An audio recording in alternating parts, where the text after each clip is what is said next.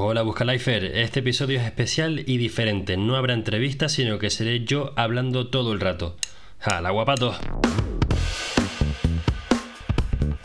Welcome, welcome. Soy Alejandro Gómez y esto es Buscalifers, un podcast en español hecho por y para Buscavidas. La primera temporada nos centramos en conversaciones que giraban en torno a España y vivir en Países Bajos, pero la intención siempre fue crecer, así que en la segunda temporada abrimos a todos los hispanoparlantes del mundo en cualquier lugar en el que vivan, pero también quiero profundizar más en temas de conversación más interesantes y, por ejemplo, ayudar a mis invitados a que cuenten más acerca de su especialidad. Personalmente he tenido muchas especialidades, pero sin duda la que más constante ha sido es el desarrollo personal y hoy quiero hablarte acerca de esto. Entre mis sobrinos y hermanos y en mi familia soy famoso por contarles rollos y a cada paquete de información que comparto con ellos lo llaman rollitos de primavera. Así que eso es este episodio, es un rollito de primavera de los míos. Espero que te sienta bien en la barriga y en el cerebro. El tema va de mejorarte personalmente y profesionalmente. Y te voy a explicar tres conceptos que son muy útiles de entender tanto para entrevistas de trabajo como para planificar tu desarrollo. ¿Alguna vez has oído hablar, em, decir que las habilidades y la experiencia suman, pero la actitud multiplica?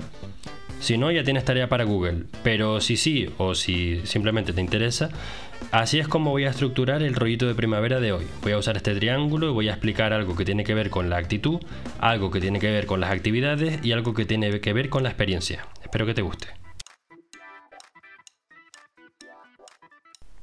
Empecemos por las habilidades. ¿Qué sabes hacer? ¿Y qué quieres aprender a hacer? A mí me gusta dividir estas dos habilidades, perdón, estas habilidades en dos categorías, las duras y las blandas. Las habilidades duras son las técnicas y destrezas necesarias para realizar tareas. Probablemente la mayoría de tu vida académica se haya centrado en este tipo de habilidades, en matemáticas, en idiomas, Excel, diseño web, programación, tocar un instrumento. Y después están las habilidades blandas. Estas son las habilidades interpersonales. Estos son hablar en público, eh, dar feedback, eh, resolver conflictos, vender, etc. Es importante saber esto para poder mejorar en lo que estás haciendo y tener el resultado que quieres conseguir. Tengo un amigo que tenía una empleada que tardaba mucho en despachar clientes y las colas se hacían interminables.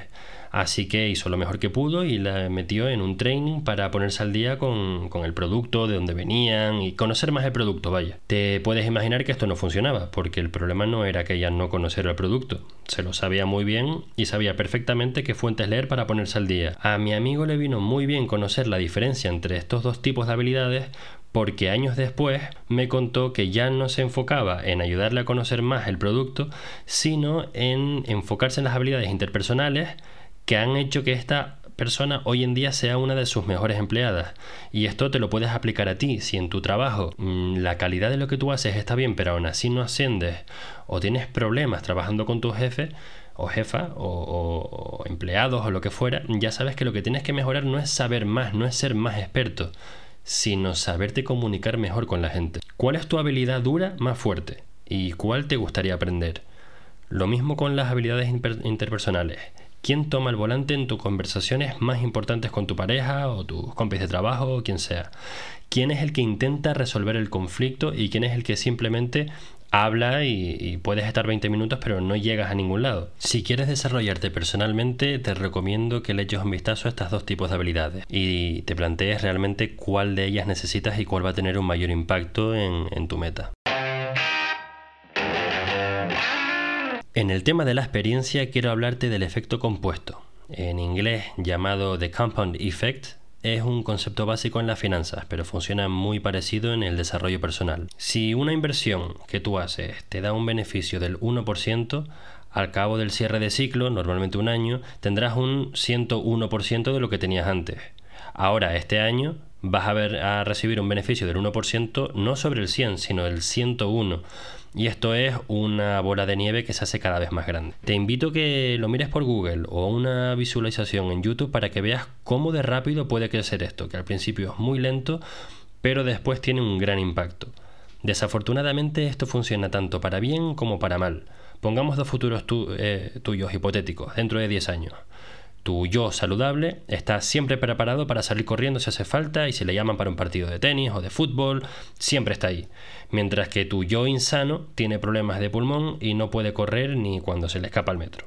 Hoy, cada mañana, tú puedes votar para ser cada uno de estas dos personas. Si quieres convertirte en el insano, lo que puedes hacer es despertarte y fumarte un cigarro o beberte una cerveza. O si quieres votar por la persona saludable, pues tienes un buen desayuno y sales a caminar o a correr o, yoga o lo que fuera. La suma de todos estos votos harán que dentro de 10 años te conviertas en una de estas personas o en otra. Y cuando lleves un año o dos años realizando estos hábitos, vas a tener un impacto mucho más grande. Esto se aplica a lo que comes, a lo que bebes, a lo que haces, a lo que consumes en redes sociales, a lo que ves en Netflix o el tiempo que inviertes en Netflix, lo que aprendes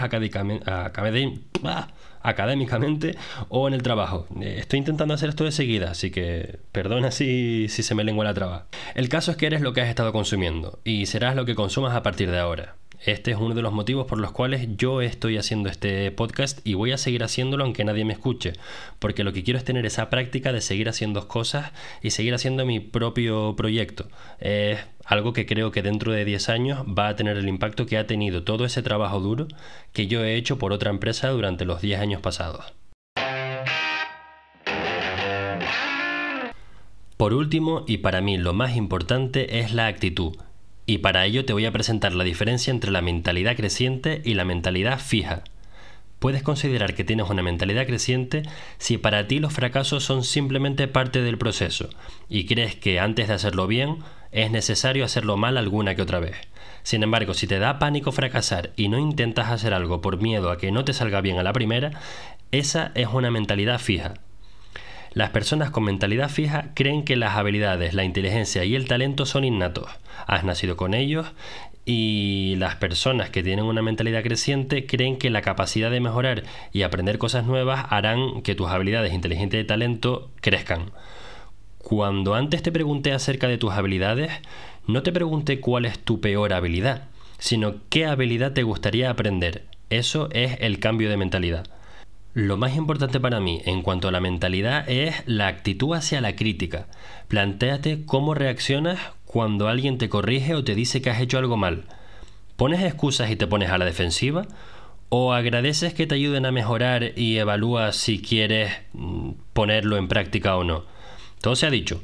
No todo el feedback tiene que ser válido. Te recomiendo que lo escuches, lo evalúes y si crees que tienen razón o que puedan tener razón, que hagas algo al respecto.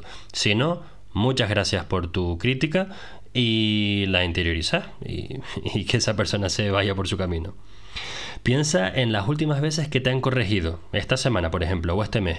¿Cómo te lo has temado? ¿Vas a hacer cosas distintas de alguna manera? Si no te han corregido en el último mes, puede que pasen dos cosas. Es posible que tu actitud no invite a que te corrijan y que tus allegados no se atrevan a decirte nada porque no tiene sentido, porque te enfadas o porque no vas por ahí. No escuchas y, se acabó. O por el contrario puede ocurrir que es que hayas llegado al nirvana. Eres la perfección personificada, no hay nada que decirte, no te queda nada por aprender y lo que deberías hacer ahora mismo es simplemente irte a la nevera, abrirte una cerveza porque te la mereces. Bueno, pues este ha sido mi rollito de primavera. Me interesa saber si te ha gustado, así que si has llegado hasta aquí, por favor, por favor, mándame un mensaje por Instagram o envíame un email a buscalifers.gmail.com. Si hasta estos conceptos han tenido el nombre en mi familia de los rollitos de primavera, es que está claro que me encanta hablar de estos temas y no dejo de hacerlo. Tengo mucho que contar, esto es una versión muy cortita de lo que podría haberte contado, pero no quiero aburrirte de primeras. Y aquí eso, me he quedado en la superficie. Em, quiero saber si a ti te interesa y si te gustaría que hiciera más cosas de estas o si me limito exclusivamente a las entrevistas. Muchas gracias por tu paciencia al esperar al siguiente episodio esta semana. Si es tu primera vez conmigo, te pongo al día. Acabo de ser padre por primera vez y mi mujer y mi hija están estupendamente. Pero el tiempo se vive de una forma distinta. Llevo tres semanas para sacar este episodio, que en principio era uno semanal y además llego tres días tarde porque tenía que haberlo subido el jueves. Ahora toca seguir adaptándome a la nueva normalidad familiar y espero seguir hablando contigo semanas, cosa que, de cosas que te interesen y presentándote a gente que te inspire. Te mando un fuerte abrazo y hasta la semana que viene.